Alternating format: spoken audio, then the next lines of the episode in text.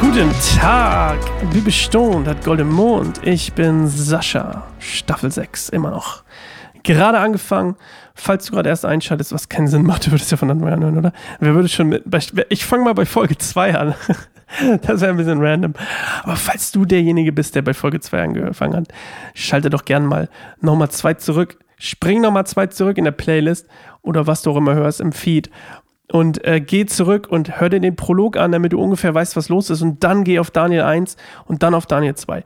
Wir sind jetzt bei Daniel 2, 1 bis 23 und ich habe gar nichts zu erzählen. Wir fangen direkt an hier äh, mit, dem, mit, dem Bibel, mit der Bibelvorleserei. Bis gleich. Im zweiten Jahr seiner Herrschaft hatte Nebukadnezar nachts einen Traum, der ihn so sehr verstörte, dass er nicht mehr schlafen konnte. Er ließ seine Zauberer, Zeichendeuter, Wahrsager und Astrologen rufen, damit sie ihm erzählten, was er geträumt hatte. Als sie alle vor ihm versammelt waren, sagte er, ich hatte einen Traum, der mich sehr beunruhigt. Ich möchte wissen, was er bedeutet. Da antworteten die Astrologen dem König auf Aramäisch. Der König lebe ewig. Erzähle uns, deinen Dienern, den Traum. Dann wollen wir dir sagen, was er bedeutet. Doch der König erwiderte diesen Männern, nein. Ich habe den festen Beschluss gefasst, dass ihr mir sowohl den Traum als auch seine Deutung mitteilen sollt, sonst werdet ihr in Stücke gerissen und eure Häuser in Trümmer gelegt. Könnt ihr mir aber sagen, was ich geträumt habe, und auch, was mein Traum bedeutet, werde ich euch mit kostbaren Gaben beschenken und euch viel Ehre erweisen. Sagt mir also, was ich geträumt habe und was mein Traum bedeutet. Sie baten ein zweites Mal, der König möge uns den Traum erzählen, dann werden wir ihm sagen können, was er bedeutet. Doch der König antwortete, nun bin ich mir ganz sicher, ihr versucht Zeit zu schinden, weil ihr wisst, dass ich meine Drohungen wahrmachen werde. Wenn ihr mir nicht sagt, was ich geträumt habe, werdet ihr verurteilt. Ihr habt euch fest vorgenommen, mir eine Traumdeutung zu geben, die nichts als eine gemeine Lüge ist, in der Hoffnung, mich damit hinhalten zu können. Wenn ihr mir dagegen erzählen könnt, was ich geträumt habe, weiß ich, dass auch eure Deutung richtig ist. Da erwiderten ihm die Astrologen, auf der ganzen Erde gibt es keinen Menschen, der in der Lage wäre, dem König seinen Traum zu erzählen. Und noch nie hat ein König, egal wie groß und mächtig er auch war, so etwas je von seinen Zauberern, Wahrsagern und Astrologen verlangt. Was du von uns forderst, ist nicht zu erfüllen. Es ist auch kein anderer in der Lage, dem König seinen Traum zu erzählen. Nur die Götter können das aber die wohnen ja nicht bei den sterblichen Menschen. Als der König das hörte, wurde er wütend. Voller Zorn gab er den Befehl, alle weisen Männer Babels hinzurichten. Als nun der Erlass ergangen war, alle Weisen zu töten, suchte man auch Daniel und seine Freunde, um sie zu töten. Als Daniel davon erfuhr, wandte er sich an Arioch, den Oberbefehlshaber der königlichen Wache, der beauftragt worden war, den Befehl auszuführen. Voller Einsicht und Klugheit fragte er Arioch, den Bevollmächtigten des Königs. Wie kommt der König dazu, einen solch strengen Befehl zu erlassen? Ajoch berichtete ihm daraufhin, was geschehen war. Da ging Daniel zum König und bat ihn um eine Verlängerung der Frist. Dann wolle er dem König sagen, was der Traum bedeute. Danach eilte er nach Hause und berichtete seinen Freunden Hanania, Michael und Asaja, was geschehen war. Er forderte sie auf, den Gott des Himmels zu bitten, dass er Erbarmen mit ihnen habe und ihnen das Geheimnis offenlege, damit sie nicht mit den anderen königlichen Beratern hingerichtet werden würden. In der Nacht wurde Daniel in einer Vision gezeigt, was es mit dem Geheimnis auf sich hatte. Da rühmte er den Gott des Himmels mit den Worten, Gelobt sei der Name Gottes von Ewigkeit zu Ewigkeit. Er allein ist weise und mächtig.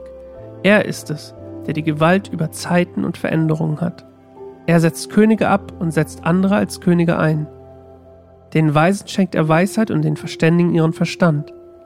Er enthüllt, was unergründlich ist und in der Tiefe ruht. Er weiß, was im Dunkeln ist, denn wo er wohnt, ist alles Licht. Ich danke dir, Gott meiner Vorfahren, und preise dich, weil du mir Weisheit und Kraft geschenkt hast. Du hast unsere Gebete erhört und hast mich wissen lassen, was wir uns von dir erbaten. Du hast uns das Geheimnis des Königs enthüllt.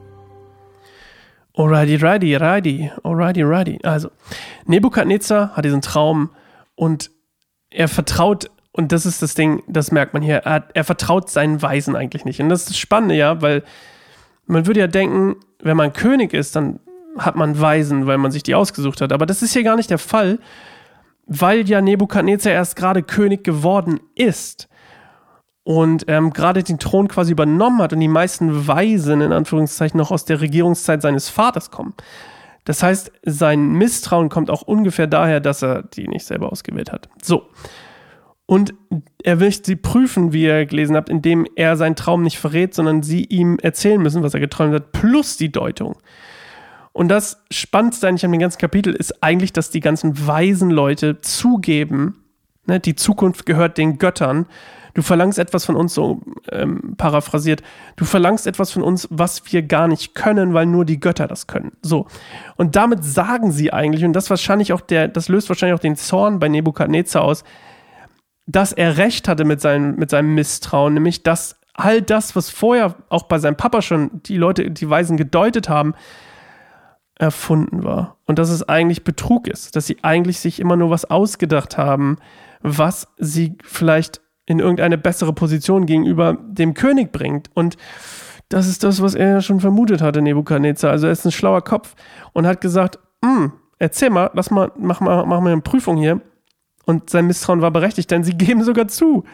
Jo, das haben wir uns eigentlich alles ausgedacht, weil wir können das ja gar nicht. Kein Mensch kann das, also sie ja auch nicht. Und äh, ja, dann, dann ist Nebukadnezar voller Zorn und ähm, sagt, alle Weisen müssen sterben. Tod allen Weisen.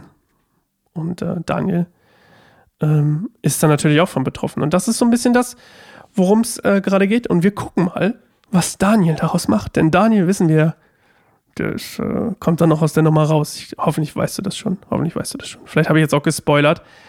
Aber morgen werden wir erfahren, wie Daniel aus der ganzen Nummer rauskommt. Also, wir hören uns morgen wieder. Du und ich.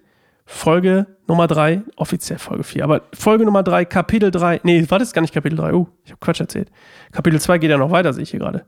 Daniel deutet ja erstmal den Traum. Oh, kleiner Spoiler. Okay, bis morgen. Freue mich auf dich ähm, und ich hoffe, du dich auch auf Bibelstunde Gott im Mund mit Sascha. Bis dahin. Ciao.